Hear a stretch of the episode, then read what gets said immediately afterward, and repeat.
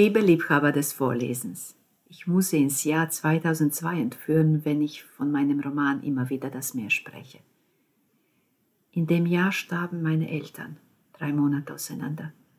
Und ich schrieb darüber. In 13 Kurzgeschichten beschrieb ich die vier Monate von der Krebsdiagnose meines Vaters bis zu seinem Tod. Irgendwo dazwischen erlosch auch meine Mama. Ich schrieb, um nicht mehr daran denken zu müssen, um keine Angst mehr zu haben, ich könnte es vergessen. Ich legte es in die virtuelle Schublade und vergaß nichts und dachte weiter an sie. Jahre später gab ich es Martin Hilscher vom Beck Verlag zu lesen.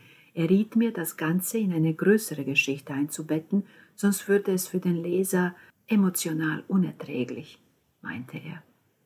Und ich wusste gleich, wie ich das machen will. So ist die Familie Alessi geboren und der Tod meiner Eltern wurde ein Teil deren Geschichte. Ich bin glücklich über das neue Zuhause, das ich meiner Mama und meinem Papa anbieten konnte. Sie sind es auch, glaube ich. Dieser Familienroman ist sehr streng konstruiert. Jeder Kapitel besteht aus drei Teilen. Der Gegenwart, den Hochzeitstag einer der drei Schwestern, der Vergangenheit, der Geschichte der Familie und der Geschichte meiner Eltern bzw. der Lassie-Eltern. Lesen werde ich Ihnen nur aus dem zweiten Teil. Der erste hat ohne den zweiten nicht viel Sinn, der dritte ist zu schmerzhaft. Immer noch. Damit müssen Sie hier leben. Das Buch aber erwartet sie und ist bereit, ihnen alle seinen Schätze zu offenbaren, die lustigen und die tragischen. Also los geht's in die Toskana.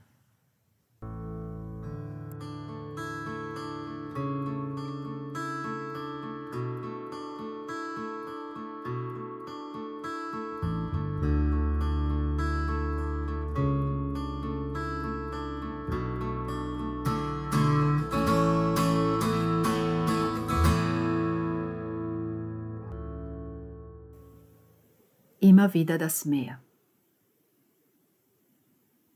Für meine Mama und meinen Papa, meine Erika und meinen Nikola. Offen scheint mir der Himmel zu sein, sehe ich in deine Äuglein. Franze Preschern, die unverehrliche Mutter. Der Himmel wird hell, die Sonne geboren, ein Schiff gleitet aus den Hafentoren. Eins, das lag am Dock schon lange, ganz zerschlagen mit Wunderflanke. Das Meer, das es wie die Mutter an sich zieht, schaukelt es, flüstert, es ist nichts passiert. Dobrischa Cesaric auf neue Fahrt. Kapitel 1 Toskana, August bis Weihnachten 1984. Die erste schwangere Madonna, flüsterte plötzlich eine tiefe Stimme in Robertas Nacken. Sie erschrak leicht, drehte sich aber nicht um. Fast ein Skandal. Roberta betrachtete ununterbrochen das berühmte Fresko. Blu oltremare, aus afghanischem Lapislazuli gewonnen oder venezianischem, das konnte nicht eindeutig geklärt werden. Die Stimme näherte sich ihrem linken Ohr. Schön und gleichgültig, die Welt nach mathematischer Ordnung und Maß, das Prinzip der Symmetrie. Sie neigte den Kopf leicht nach rechts. Die beiden Engel zum Beispiel. Sein Atem streifte sie fast unverschämt. In sieben Arbeitstagen geschaffen. Sie beugte sich nach vorne, als wollte sie das am Bauch offene Kleid und das Unterhemd darunter betrachten oder vor seiner Stimme fliehen. Als wüsste sie etwas, was wir nicht wissen, eine Wirklichkeit hinter der Wirklichkeit. Und dann trat er endlich vor Roberta, verdeckte mit seinem schlachsigen Körper das Meisterwerk und lächelte sie an, der schmale Kopf voller brauner Locken. Alessandro Lang. Nein, Piero della Francesca, sagte Roberta, drehte sich schnell um und verließ die Kapelle. Sie hörte ihn laut lachen. Vor der Kapelle brannte die Mittagssonne das Gras nieder. Eine ungewöhnlich einsame Zypresse, wie ein Glockenturm, spendete kaum Schatten. Roberta setzte ihren Hut auf und ging entschlossen Richtung Wagen. Ein olivgrüner gebrauchter Fiat 127, den ihr Freund Marcello von seinen Eltern bekommen hatte, als er vor zwei Jahren zum Studieren nach Siena ging. Kunstgeschichte. Seine Leidenschaft war die Renaissance. Deswegen stand Roberta jetzt hier in Monterchi, in dieser trockenen Hitze, statt am Strand von Elba zu liegen, dem Meer zuzuhören und über den Herbst und ihre Zukunft nachzudenken, über das neue Leben. Sie spürte, wie ihr der Schweiß den Hals herunterlief, den Rücken und die Beine. Verdammt, schimpfte sie leise und suchte nach einem Taschentuch in ihrem Rucksack. Verdammt, sagte sie noch einmal, als sie nicht fündig wurde. Ihre feuchten Finger fanden aber den Autoschlüssel. Hier, sagte die tiefe Stimme und reichte ihr ein Taschentuch. Seide war Robertas erster Gedanke, was ihr sofort lächerlich vorkam. Falsches Jahrhundert. Aber es war tatsächlich glatt und weich und schimmerte sogar silbrig in weißem Augustlicht. Danke. Roberta nahm es entgegen und sah ihn zum ersten Mal richtig an, in die Augen. Ihre Finger berührten sich leicht. Alessandro Lang. Er erwiderte ihren ernsten Blick. Roberta schwieg kurz, aber eigentlich lang, überlegte, ob es sich lohnte, sich diesen Namen zu merken. Marcello und sie waren fast am Ende ihrer Rundreise angelangt, hatten unzählige toskanische Kunstschätze besucht und sie hatten nur noch eine Woche, die sie in Florenz verbringen wollten. Wie zwei echte Touristen, hatte Marcello gescherzt. Gestern war er aber krank geworden, lag jetzt in der Pension mit hohem Fieber und Roberta musste die Kunstwerke, die sie größtenteils gar nicht interessierten, alleine bewundern. Sie war schon von der langen Reise müde, von der Hitze ermattet, sehnte sich nach ihrem Zuhause und dem Meer und sie fuhr auch nicht gern Auto. Ihren Führerschein hatte sie ja seit zwei Monaten. Geht es dir gut? Eine feine, sich länglich ziehende Sorgenfalte teilte Alessandros Stirn in zwei Hälften. Nicht, dass du am Stendhal-Syndrom erkrankt bist und jetzt in Ohnmacht fällst. Alessandro sehen und verrückt werden, sagt man. Roberta Alessi. Roberta, wiederholte er leise, als wäre sie nicht da. Dann lächelte und sah sie offen an, betrachtete ihr Gesicht, als wäre sie ein Gemälde, das er später nachmalen wollte. Und man sagt eigentlich Caravaggio, soviel ich weiß. Ach, Caravaggio, Alessandro, was macht das schon für einen Unterschied? meinte Alessandro lakonisch. Roberta wischte sie gründlich ab, das Gesicht, der Nacken, die Hände, die klebrig geworden waren, und reichte Alessandro wortlos das Tuch, widerwillig. Danke, sagte und steckte es behutsam in die Hosentasche. Roberta wunderte sich. Sie wunderte sich so sehr darüber, dass sie vergaß, den Autoschlüssel in das Schloss zu stecken. Sie vergaß, dass sie eigentlich so schnell wie möglich wegfahren wollte, nach Arezzo zum kranken Marcello, die ihr Verlobter war. Es sah in jenem Augenblick aber so aus, als hätte sie sogar das vergessen. Denn sie starrte den jungen Mann an, der seine Hosentasche glatt strich, bis keine Falten zu sehen waren, und während all dieser Zeit schaute Roberta nicht ein einziges Mal an, als hätte bekommen, was er wollte, ein Porträt für später, ein kostbares Souvenir. Warum hast du es genommen? Es ist meins, schon vergessen. Ich habe es dir nur geliehen. Alessandro Lang sah über sich hinweg, suchend, plötzlich abwesend. Ich weiß, aber es tut mir leid, ich muss gehen. Wir sehen uns, sagte er unvermittelt und ging eilig Richtung Straße, die zur Altstadt führte. Der Autoschlüssel in Robertas Hand wurde feucht, fühlte sich schwer an. Warte, rief sie aber nicht laut. Seine Schritte entfernten sich zielstrebig von ihr, und seinen folgten ihre, zuerst zögerlich. Als er aber hinter einer Mauer verschwand, fing Roberta an zu rennen. Warte! Und plötzlich stand er vor ihr. Wo, wo, wo gehst du hin? fragte sie außer Atem. Wohin gehe ich? Hm, wenn ich das wüsste. Sie blinzelte. Der Hut hatte zu viele Löcher, ließ die Sonnenstrahlen durch. Als er die Hand anhob, um sie schützend vor die Augen zu halten, nahm er ihre Hand in seine und legte seine Wange darauf. Wenn ich das wüsste, wiederholte er. Wir könnten zusammen hingehen, hörte Roberta sich sagen. Alessandro hörte sie auch und schaute sie nachdenklich an. Ob er aber ihr kurzes blondes Haar, ihre blauen Augen, ihre ein wenig zu groß geratene Nase und den vollen Mund sah, niemand hätte sagen können. Und, und ich hätte gerne das Taschentuch wieder, stotterte sie. Und dann lachte er, holte es heraus, betrachtete es kurz, als würde er sich verabschieden wollen und reichte es ihr schließlich. Roberta nahm es entgegen mit gesenktem Kopf, stand da wie ein kleines Mädchen, nicht wie eine angehende Medizinstudentin. Wir sehen uns in Florenz. Roberta hörte es nicht richtig oder sie verstand es nicht. Was hat er gesagt? Auf Wiedersehen? Als sie wieder hochblickte, war Alessandro lang weg.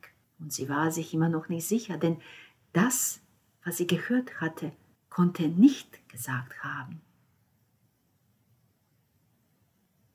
Also kehrte Roberta nach Arezzo zurück, die Stadt des Goldes, parkte vor der Pension und blieb im Wagen sitzen, bis jemand an die Fensterscheibe klopfte und sie erschrak. Alles in Ordnung, Signorina? Roberta sah die plappernde Pensionsbesitzerin lange an, die Nase fast platt gedrückt, die Augen groß vor Unsicherheit, bevor es ihr einfiel, sie beschwichtigend anzulächeln. Sie nickte eifrig, stieg aus, wobei sie gegen den massigen Körper der Frau ankämpfen, ihn mit der Tür fast wegschieben musste, zusammen mit ihrem Wortschwall. Alles bestens, Signore, es geht mir gut. Und Marcello, wie geht es ihm? Hat er noch Fieber? Den Hut und den Rucksack in der rechten Hand, schloss sie das Auto ab und wurde im selben Moment am Arm gepackt und ins Haus gezerrt. Die Gelegenheit zu protestieren wurde ihr nicht gewährt. Den ganzen Tag renne ich hoch und runter, hoch und runter, hole kalte Umschläge, messe Fieber, koche Hühnersuppe, füttere den armen Jungen, bringe Wasser, wechsle Bettlagen. Und was machen Sie? Treiben sich herum und genießen das Leben, als wäre der arme Junge mein Verlobter, als hätten sie keine einzige Sorge auf der Welt. Sie schleichen sich raus wie ein Fuchs aus dem Hühnerstall. Gott sieht sowas nicht gern. Die ganze Zeit schnappte Roberta immer wieder nach Luft, setzte an, sich zu verteidigen dass die Signora diejenige gewesen war, die sie, Roberta, überredet hatte, wegzufahren. Sie hatte ihr versichert, dass sie sich um Marcello kümmern würde, dass es ihr nichts, aber auch gar nichts ausmachen würde, dass sie, Roberta, jung und ihr Platz nicht an einem Krankenbett, sondern im Herzen des Lebens sei. Genau so hat sie es gesagt, im Herzen des Lebens.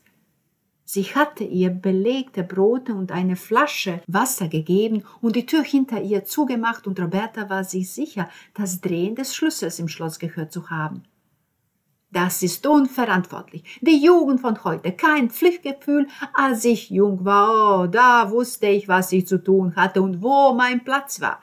Ich habe meine Eltern verehrt und ihnen gehorcht. Aber heutzutage, oh, Überall nur Respektlosigkeit, wo immer man hinschaut.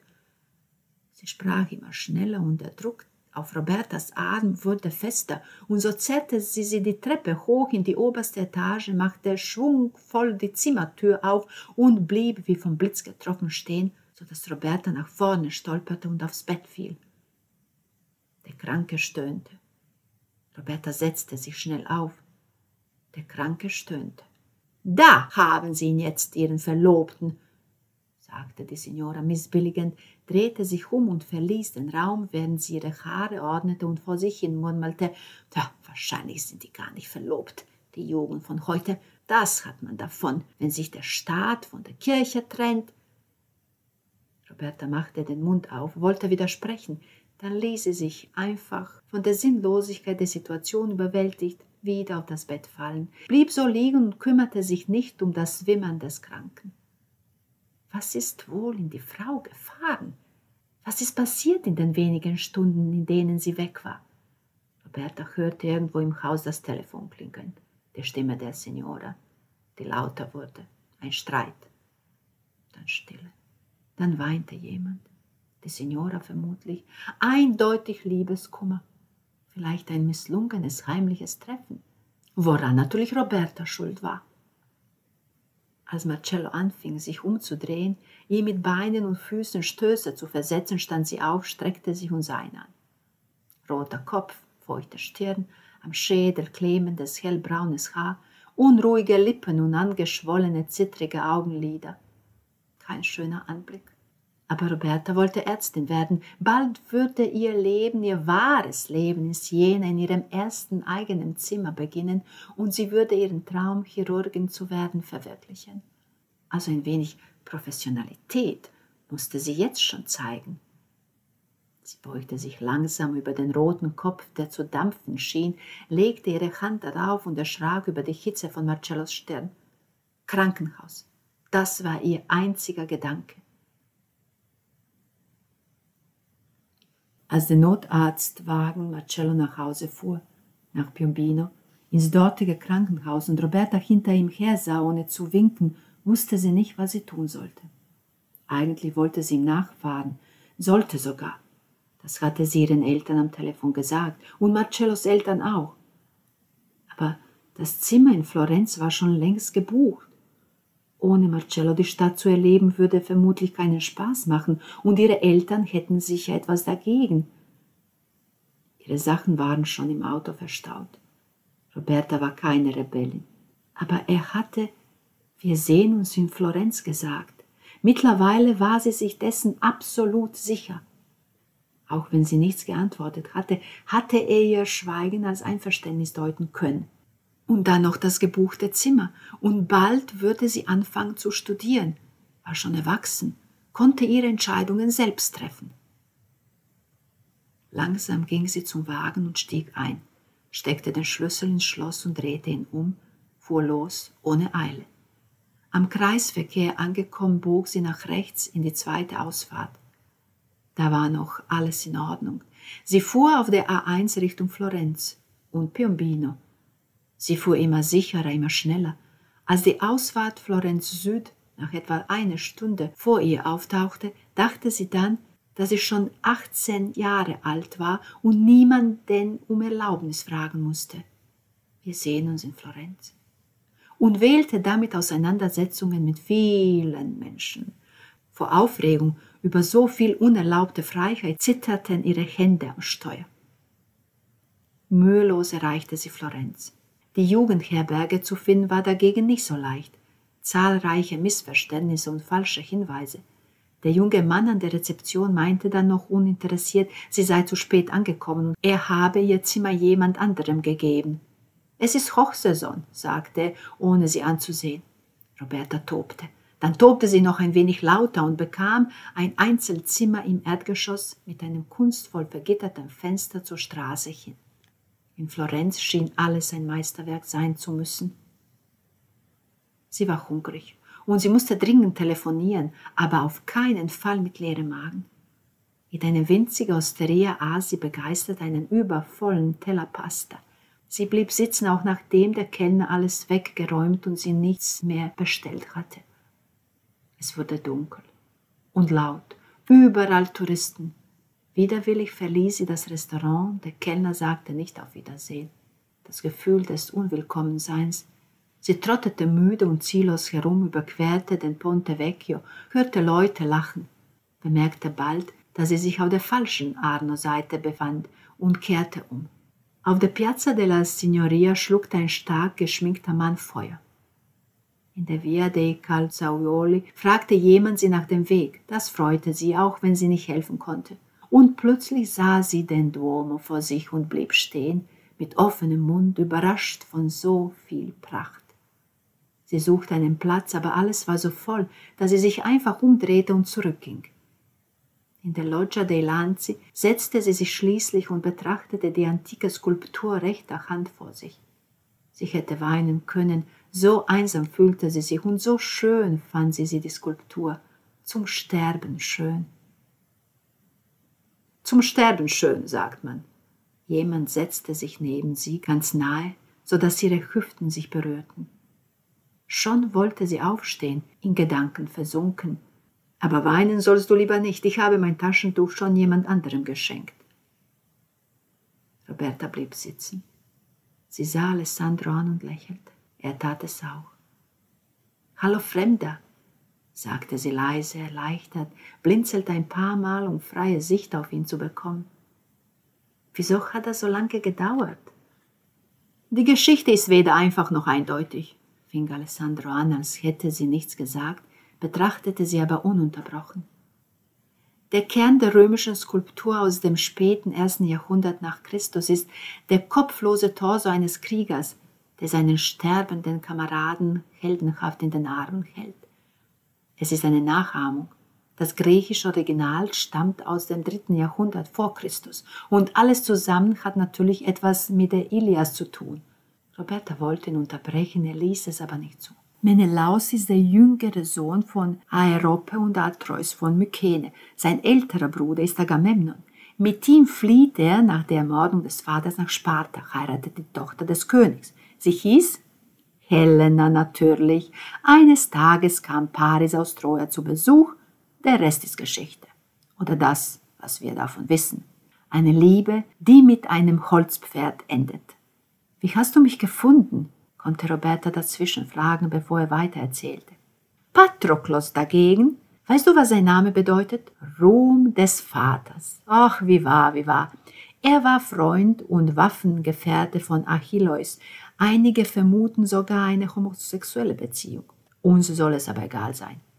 Nach den zahlreichen Heldentaten, die Homer im Buch 16 beschreibt, wird er vom Apollo betäubt und teilweise entwaffnet und danach von Euphorobos von hinten mit der Lanze durchbohrt. Hektor, wer sonst, tötet ihn schließlich.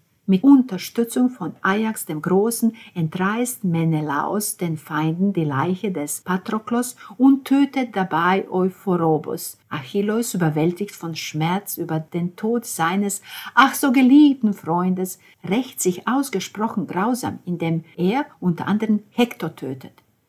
Wer bist du? Ich dachte, das hätten wir schon geklärt.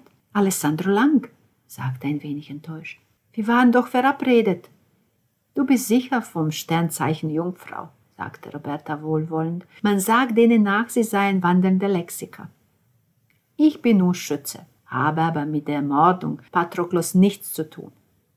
Ich weiß nicht, wie das zu meinem Widder passt, dachte sie laut. Dann sagte sie an Alessandro gerichtet, meine jüngste Schwester ist eine Expertin darin, obwohl sie erst acht Jahre alt ist. Wie viele Geschwister hast du denn? Zwei, Lucia ist anderthalb Jahre jünger als ich. Nanina ist die jüngste. Das hört sich an wie ein mathematisches Rätsel, stöhnte Alessandro. Kannst du mir nicht einfach sagen, wie alt du bist? Warum fragst du nicht? Habe ich doch eben. Nein, du hast nach meinen Geschwistern gefragt. Schweigen. Diese Skulptur hier, denn es gibt verschiedene Versionen, brachte Cosimo I. aus Rom nach Florenz, kurz vor 1570. Fast 300 Jahre hat man sie restauriert, bevor sie dann 1838 ihren wohlverdienten Platz hier in der Loggia fand. Bist du Kunsthistoriker? Nein, warum fragst du? Hast du Geschichte studiert? Nicht an der Uni. Bist du Reiseführer? Um Gottes Willen, das habe ich nicht verdient. Wieso bist du dann so ein Besserwisser? Es interessiert mich. Alles interessiert mich. Irgendwann werde ich das alles brauchen, gebrauchen können, sagte er wie nebenbei. Wann zum Beispiel? Was weiß ich? Bei einem Gedicht, sagte und schaute sich um, als wäre er unruhig geworden. Mache ich dich nervös? Oh, Unsinn. Ich beobachte nur gerne, bewege mich, sei es lediglich mit den Augen, sammle Eindrücke, Bilder. Dann drehte er sich wieder zu ihr und sein Blick hatte etwas Durchdringendes. Dich habe ich auch gesammelt. Wann? In Monterchi, neulich. Das war doch erst gestern. Tatsächlich? Hm, kann sein. Wieder wanderten seine Augen weiter. Bist du Schriftsteller? Roberta wollte ihn aufhalten, bei sich behalten. Nicht so richtig. Was heißt das? Bist du Dichter? Ja, das er. Er sah sie nicht an. Hast du schon was veröffentlicht? Ja, einen Gedichtband, ganz schmal. Wow, ein Besserwisser und ein Dichter ist ja toll. Schweigen. Komm, lass uns eine Buchhandlung finden. Ich will dein Buch gleich kaufen, sagte sie versöhnlich, stand auf und reichte Alessandro die Hand. Es ist schon zu spät. Er nahm aber ihre Hand, ließ sich von Roberta hochziehen und behielt ihre Hand in seine. Ich bin 18 Jahre alt. Als ich 18 war, wurde mein erstes Gedicht veröffentlicht, sagte Alessandro und drückte ihre Hand fester. Ein Genie also, schmunzelte Roberta und schaute auf ihre Schritte. Kaum, lachte er. Schreibst du auch Liebesgedichte? Natürlich. Das erste Gedicht, das von mir veröffentlicht wurde, war ein Liebessonett. Sie schwiegen. Eigentlich dachte Roberta, er würde ihr ein Gedicht oder wenigstens ein paar Verse vortragen, wollte aber nicht darum bitten, das käme ihr so gewöhnlich vor. Und so gingen sie durch die nächtliche Stadt. Eine Stadt wie eine Schatztruhe, wie ein überdimensionales Museum. Lang. Was ist das für ein Name? Mein Vater ist Deutscher. Nein, meine Mutter auch. Albert Lang, Erika Strasse aus München hat 1955 meine Mutter hier kennengelernt. Meine Mutter auch. Ich meine, sie hat meinen Vater hier, ich meine, auf Elba kennengelernt. Er kommt von der Insel aus Rionel Elba. Ein Physikprofessor aus Heidelberg. Meine Mutter hat ihr Betriebswirtschaftsstudium nie abgeschlossen. Aber eigentlich ein Tourist. Meine Mutter war immer einfach Hausfrau und Mutter. In Florenz, hat sich verliebt, geheiratet und ist geblieben. Hier in Florenz Roberta versuchte sich auf Alessandros Geschichte zu konzentrieren, aber all diese Übereinstimmungen, wenn auch nur auf den ersten Blick, machten sie kribbelig im Kopf. Nein, meine Mutter kommt aus Luca. Wir leben dort. Da waren wir letzte Woche. Eine wunderschöne Stadt. Wir? Alessandro blieb stehen und sah sie fragend an. Marcello und ich. Marcello? Mein Verlobter, sagte sie ganz leise, dann sah sie ihn erschrocken an. Meine Eltern. Ich habe vergessen, sie anzurufen. Sie werden außer sich vor Sorge sein. Ich hätte schon längst zu Hause sein sollen. Zu Hause? In Piombino. Ich komme aus Piombino. Der Krankenwagen ist sicher schon da. Oh, ich hätte mitfahren sollen, aber es war so ein kleiner Wagen, wo es nur Platz für zwei gab. Und dann war da noch Marcellos Auto. Und ich konnte doch nicht einfach stehen lassen. Bertas Stimme wird immer lauter. Sie ließ Alessandros Hand los. Dann suchte sie nach einer Telefonzelle. Das Telefonat war schwierig. Ihr Vater hatte einfach aufgelegt, nichts anderes war zu erwarten gewesen, als sie sagte, sie wolle noch in Florenz bleiben, alleine. Über hundert Kilometer trennten sie von ihrem Vater, und dennoch fühlte Roberta seinen Blick, der einen, vor allem aber seine drei Töchter, erstarren lassen konnte. Ein Blick wie ein Befehl, dem man augenblicklich Folge leisten musste. Roberta und Alessandro standen auf der ältesten Arno-Brücke, starrten in den Fluss und schwiegen. Es war fast Mitternacht und es waren noch immer viele Leute um sich herum. Lass uns irgendwo anders hingehen, meinte Alessandro und nahm wieder ihre Hand. Sie war kalt geworden. Roberta sagte nichts, ließ sich von ihm führen. Sie gingen über die Piazza Pitti zum Piazza San Felice. Felice, das will ich sein. Hier möchte ich bleiben, sagte Roberta leise und lächelte wie ein verletztes Kind. Wie du willst, Sie setzten sich auf den Steinboden vor dem Kircheneingang. Alessandro legte einen Arm um sie, sie lehnte sich an seine Schulter. Das habe ich lange nicht gemacht. Was? Mich einfach so auf die Straße zu setzen.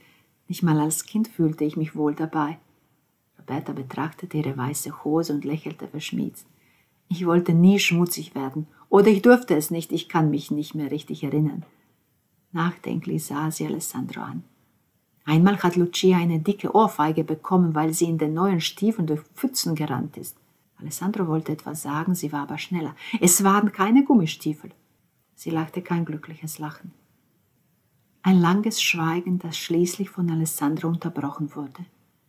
Die Kirche San Felice wurde schon 1066 urkundlich erwähnt außerordentlich bemerkenswert. Vor allem das Kreuz über dem Altar vor den farblosen Fensterscheiben und eine große Abendmahlszene von Matteo Rosselli aus dem Jahr 1614. Das Gemälde hängt im Refektorium des Klosters. Die Kirche spielte auch eine wichtige Rolle im Zweiten Weltkrieg, während der deutschen Okkupation. Hier war ein Zentrum des italienischen Widerstands.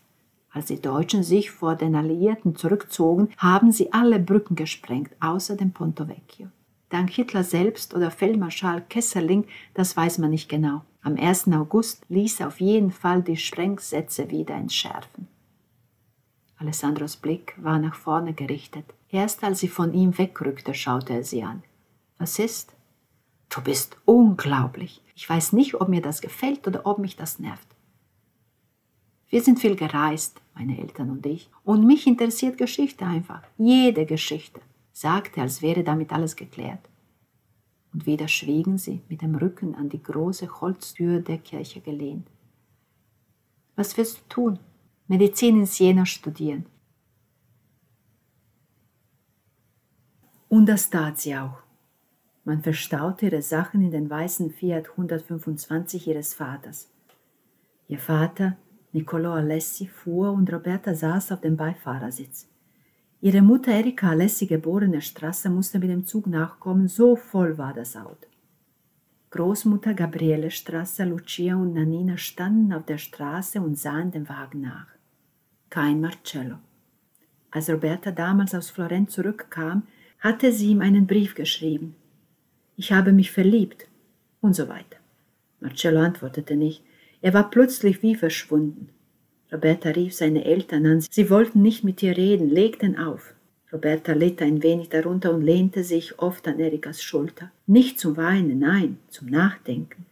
Richtig glücklich war sie nur nach dem Telefonaten mit Alessandro, die seltener waren als ihr lieb. Ob es ein Fehler war, fragte sie sich und sah ihre Mutter an die lächelte und streichelte ihre angespannte Wange. Du musst deinen Kiefer entspannen, sonst machst du dir die Zähne kaputt. Dann summte sie weiter, I Treni di Tozeo, ihr Lieblingslied des Jahres. Lucia dagegen ließ Roberta nicht in Ruhe. Sie wollte alles wissen, über Marcello, über Alessandro, über die Reise, alles, vor allem aber über ihren kurzen Aufenthalt in Florenz, ihren Rock'n'Roll-Moment, wie Lucia die Zeit nannte wo sie denn übernachtete und ob sie gar keine Angst gehabt habe und natürlich die wichtigste Frage überhaupt, ob sie mit Alessandro geschlafen habe. Nie war Lucia eine Nacht in ihrem gemeinsamen Schlafzimmer lang genug.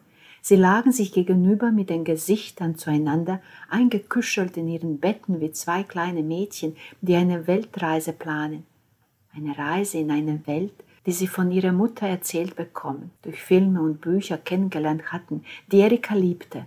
Ben Hur, Kleopatra, Dr. Givago, Anna Karenina, vom Winde verweht, Rebecca, Fieber im Blut, die Vorzeitsager, Krieg und Frieden. Eine unendliche, tragische und geheimnisvolle Welt war das, von der die zwei Mädchen sonntags im Bett ihrer Eltern hörten und wegen der sie bangten und um die sie weinten. Und immer wollten sie mehr hören, zum hundertsten Mal die gleiche Geschichte. Hände haltend, sich auf die Lippe beißen mit übergroßen Augen. Als sie dann allein waren in ihrem Zimmer nachts, reisten sie durch diese Welt. Manchmal verwandelte sich das Kissen in die Weltkarte und Reisetouren und Lebenswege wurden geplant und nachgezeichnet. An diesem Abend stellte Lucia endlose Fragen, flüsternd, und Roberta erzählte, geschmeichelt. Obwohl sie lediglich anderthalb Jahre älter war, hatte sie oft das Gefühl, Welten würden sie trennen. Das, was Erika für ihre älteste Tochter war, war Roberta für Lucia. Eine Schulter, eine Allwissende, die auch noch Ärztin werden würde. Denn Lucia hatte keine großen Ambitionen. Eine Stelle, ein Mann, ein paar Kinder. So glaubte sie, sehe ihre Zukunft aus. Also erzähl schon, drängte Lucia, der Kopf fast über die Bettkante hinausgestreckt. Roberta lächelte in die Dunkelheit, ihr Körper erinnerte sich. Wann, wie, wo, alles will ich wissen. Wie sieht er aus? Ach, alles an ihm ist dunkel, die Augen fast ganz schwarz. Er sieht so gut aus an diesem ersten Abend. Da war er wirklich wunderbar zärtlich, erzählte immer weiter seine Geschichten. Wir liefen die ganze Nacht und als die Sonne aufging, küsste er mich, meinte, das muss man in Florenz machen. Seid ihr dann gleich zu deinem Hotel gegangen? Lucia hob den Kopf. Nein, wir haben gefrühstückt. Küsst er gut? Jetzt saß sie aufrecht im Bett. Besser als Marcello? Besser, anders. Marcello war auch ein guter Küsser. Schweigen. Vermisst du ihn? Alessandro? Nein, Marcello. Roberta drehte sich auf den Rücken und legte die Arme unter den Kopf sagte nichts. Also liebst du ihn noch? Lucia hatte noch nie einen Freund gehabt. Ein paar Jungs hatte sie schon geküsst, natürlich. Es war interessant, ihr Körper hatte reagiert, aber ihr Kopf blieb wachsam, als wäre alles nur ein Schulexperiment gewesen. Sie hätte nicht einmal sagen können, ob die Jungs gut oder schlecht küssten. Darüber wollte sie auch noch einmal mit Roberta sprechen. Nein, sagte Roberta gedehnt, nein, ich liebe Alessandro aber Marcello war zwei Jahre mein Freund. Wir waren doch verlobt, ich habe geglaubt, wir würden für immer zusammenbleiben. Das vergisst man nicht einfach so, nur weil man sich in einen anderen verliebt hat. Das verstehe ich alles nicht, schüttelte Lucia den Kopf, ohne dass sich auch ein einziges ihrer kurzen Haare bewegte. Lucia liebte Hagel, und Erika schimpfte, denn sie musste das Kopfkissen täglich frisch beziehen. Sie bedauerte, dass nur ihre Jüngste gerne lange Haare trug. Ja, das ist gleichzeitig einfach und kompliziert und lässt sich eigentlich nicht so richtig erklären. Das verstand Lucia nicht, denn sie glaubte, dass man alles erläutern und sogar beweisen können müsste. Sie hatte volles Vertrauen in die Wissenschaft und den menschlichen Verstand. Sie dachte, mit Zahlen könne man die Welt begreiflich machen. In Mathematikwettbewerben, an denen sie nur um ihres Vaters Willens teilnahm, hatte sie schon etliche erste Plätze gewonnen. Das ist mein Mädchen, sagte dann der Vater, der Ingenieur, und klopfte ihr unbeholfen zärtlich auf den Kopf. Wird er auch in Siena sein? wechselte Lucia das Thema. Wollt ihr zusammen wohnen? Ich weiß nicht. Er wohnt die meiste Zeit in Luca, aber er reist viel. Schweigen. Wir haben darüber nicht gesprochen. Schweigen. Ich kann es kaum erwarten, dich in Siena zu besuchen. Währenddessen überlegte Nanine in ihrem Zimmer, dass er eine Besenkammer war, aber dafür nur ihr gehörte, wie das wohl zusammenpassen sollte. Widder und Schütze, Feuer und Feuer. Wer wird dem Feuer die Nahrung geben, seine Luft sein oder es löschen, wenn nötig?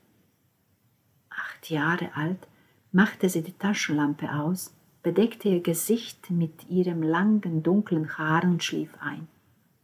Davor aber legte sie ihre kleine Hand in den Schoß, drückte die weiche Stelle zwischen ihren Beinen, bis in ihr etwas auseinanderfiel und sie einmal ganz leise und besorgt stöhnte, wenn auch irgendwie erleichtert. Die Hand ließ sie liegen, wo sie war. Am Abend kamen dann alle in Siena an, einige früher, einige später. Das gemietete Zimmer war groß, ganz in der Nähe der Fakultät. Als Niccolò die letzte Kiste aus dem Auto holen ging, fragte Erika ihre Tochter, die auf einmal wieder klein und unbeholfen vorkam, zu jung noch, um auf sich selbst gestellt zu sein. Werden wir Alessandro kennenlernen? Roberta, die am Fenster stand und die Lichter der Stadt beobachtete, sah sie abwesend an. Ernst war ihr plötzlich wieder mädchenhaftes Gesicht. Sie zuckte mit den Achseln. Dann widmete sie sich den Koffern, die zum Auspacken bereit auf dem Bett lagen. Wird er kommen? Ich weiß es nicht, sagte Roberta und sortierte Schuhe in den Schrank. Erika schwieg eine Weile, dann nahm sie Roberta in die Arme. Roberta ließ sie gewähren. Habt ihr euch gestritten? Nein, er ist in Luca bei den Eltern. Er arbeitet an neuen Gedichten, sagt, er habe momentan keine Zeit. Roberta flüsterte. Aber er werde mich bestimmt bald besuchen. Schritte im Flur. Ich vermisse ihn. Ich weiß nicht, manchmal denke ich, er ist es, Mama, aber dann. Nicolo betrat das Zimmer und es wurde nicht mehr geredet, jedenfalls nicht darüber. Roberta war ein wenig bedrückt. Es störte sie, dass ihr Neuanfang wegen Alessandros Abwesenheit nicht so großartig war, wie sie es sich immer vorgestellt hatte. Sie umfing ihr neues Zuhause mit ihren Blicken und eine Handbewegung, als würde sie es markieren wollen.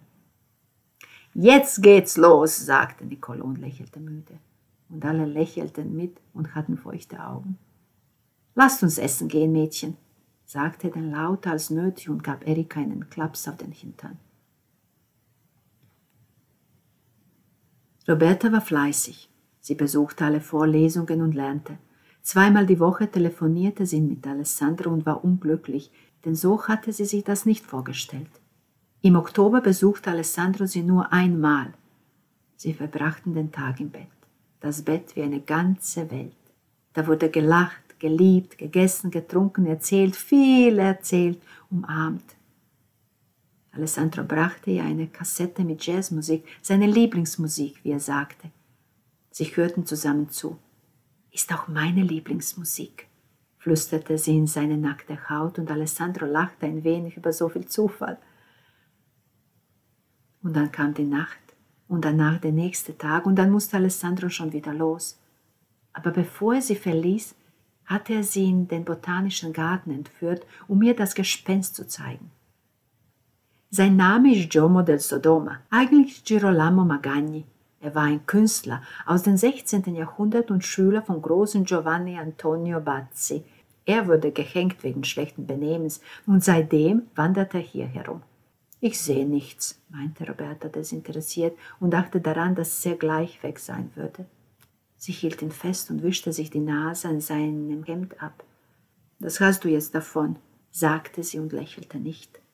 Alessandro küsste sie mit Nachdruck und ging zum Auto. Roberta bewegte sich nicht, sah ihm einfach nach, auch als sein Wagen schon längst verschwunden war. Währenddessen feierte Lucia mit ihren Freunden in Piombino ihren 17. Geburtstag und schlief zum ersten Mal mit einem Jungen in seinem Zimmer voller Rolling Stones Poster. Und das Einzige, woran sie sich später erinnern konnte, war die grollende Rockmusik und Jaggers riesengroßer Mund, der sie die ganze Zeit anstarrte und ihr das Gefühl gab, in Gefahr zu sein. Sie kam erst spät abends nach Hause, ihr Vater wartete in der Küche auf sie, polterte und verhängte eine Woche Hausarrest. Aber Papa, da war er schon weg und sie blieb voller Wut zurück. Nachts kam dann Nanina zu ihr, ging in die Hocke neben ihrem Bett und flüsterte. Wie war's? Hast du Spaß gehabt? Naninas verschlafene Augen hielt nur noch die Neugierde offen. Hm, nicht besonders, nein. Dann schwieg sie. Nanina stand auf und war schon an der Tür, als Lucia hinzufügte. Es ist der Strafe nicht wert. Enttäuscht und verwirrt ging Nanina in ihr kleines Zimmer zurück und beschloss, ihren 17. Geburtstag nicht in einer Disco zu feiern. Im Elternzimmer legte Nicolo einen Arm um Erika. Sie rührte sich nicht, sagte aber, das war nicht nötig, du warst zu streng. Er murmelte etwas, was sie nicht verstand und suchte mit der Hand nach ihren Brüsten. Sie entzog sich ihm nicht, sagte aber, es war doch ihr Geburtstag. Als er sich auf sie legen wollte, drehte sie sich auf die Seite mit dem Rücken zu ihm und zog die Decke bis zum Kinn hoch. Nicola machte die Augen auf, betrachtete sie eine Weile und ließ sich dann laut aufstöhnen auf seine Bettseite fallen. Bald hörte Erika ein Schnarchen. Am Heiligabend waren sie dann wieder alle zusammen im Wohnzimmer und spielten Romme und lachten viel. Die Augen der Mädchen es würden immer ihre Mädchen bleiben, dachte Nicolo, strahlten. Als ich das Meer gesehen habe, habe ich geweint, so sehr vermisse ich es, sagte Roberta und lächelte glücklich. Erika brachte Tee und Plätzchen. Nanina nahm sich eine Handvoll Schokokekse und Lucia beschwerte sich. Erika dachte, was für ein Glück sie hatte, dass ihre Kinder so gerne Zeit mit ihnen, den Eltern und miteinander verbrachten und nicht nur in Diskos oder Bars gingen. Sie saugte dieses Bild der vereinten und glücklichen Familie in sich ein und dachte, so würde es immer weitergehen. Auch wenn ihre Hand öfter mal leicht zitterte und sie die Stricknadel nicht mehr so schnell bewegen konnte. Aber es genügte, um Nanina zum Geburtstag einen Pullover zu stricken. Sie hatte noch einen ganzen Monat Zeit. Plötzlich durchzuckte ein stechender Schmerz ihr Bein und sie spürte Nikolos Blick auf sich. Sie beachtete ihn nicht, spielte weiter und genoss den Moment. Genau die Karte habe ich auch gebraucht, schrie Nanina. Immer bekommst du die besten Karten, das ist nicht fair, beklagte sie sich und sah Lucia böse an. Aber man sah, dass es ihr eigentlich egal war, denn Roberta war da. Wenn sie alle zusammen waren, stritten sich Papa und Lucia nicht so oft. Da sich jetzt Roberta und Lucia um die Musik zankten, störte Nanina nicht. Sie fand es lustig. Lucia meinte, Jazz sei etwas für alte Leute. Roberta bezichtigte sie der Ahnungslosigkeit. Nanina und Erika sahen sich verschwörerisch an, denn sie wussten, dass die beste Musik die klassische war, vor allem Opern, die sie beide vergötterten. Nanina hörte ihr zu, diese Musik, die einen Tod unglücklich machten, aber gleichzeitig auch beruhigen konnten. Erika sang mit, beide hatten dabei oft Tränen in den Augen. Werden wir noch Besuch bekommen? fragte Nicolovi nebenbei. Alle schauten Roberta an und schmunzelten. Wer soll noch kommen? fragte sie genervt. Wer soll nicht kennen? äffte Lucia sie nach. Dein Alessandro natürlich. Wie kommt ihr auf die Idee? Nun ja, wir, deine Mutter und ich, wir dachten, es wäre an der Zeit, ihn kennenzulernen. Ihr seid nicht mal fünf Monate zusammen, hörte sich Roberta und betrachtete ihre Karten mit unnötig großem Interesse. Dennoch, du hast seinetwegen deine Verlobung gelöst. Die Leute, fing Nicolo an, wurde aber von Lucia unterbrochen. Ihr habt Schluss gemacht. Nein, haben wir nicht. Erika sah, dass alle sich zu schnell hineinsteigerten, also schlichtete sie wie üblich und sagte laut, so, gewonnen. Und sie legte ihre Karten auf den Tisch, alle jammerten, bis Lucia plötzlich rief, nein, stimmt nicht, das geht nicht, und auf eine lückenhafte Kombination zeigte. Dann schrien alle durcheinander, drohten Erika mit dem Finger, Nicolo schubste sie leicht an der Schulter. Nanina meinte, sie würde es bereuen. Und Roberta sah sie nur dankbar an. Erika stand auf, um aus der Küche mehr Plätzchen zu holen und summte zufrieden eine Aida-Arie vor sich hin.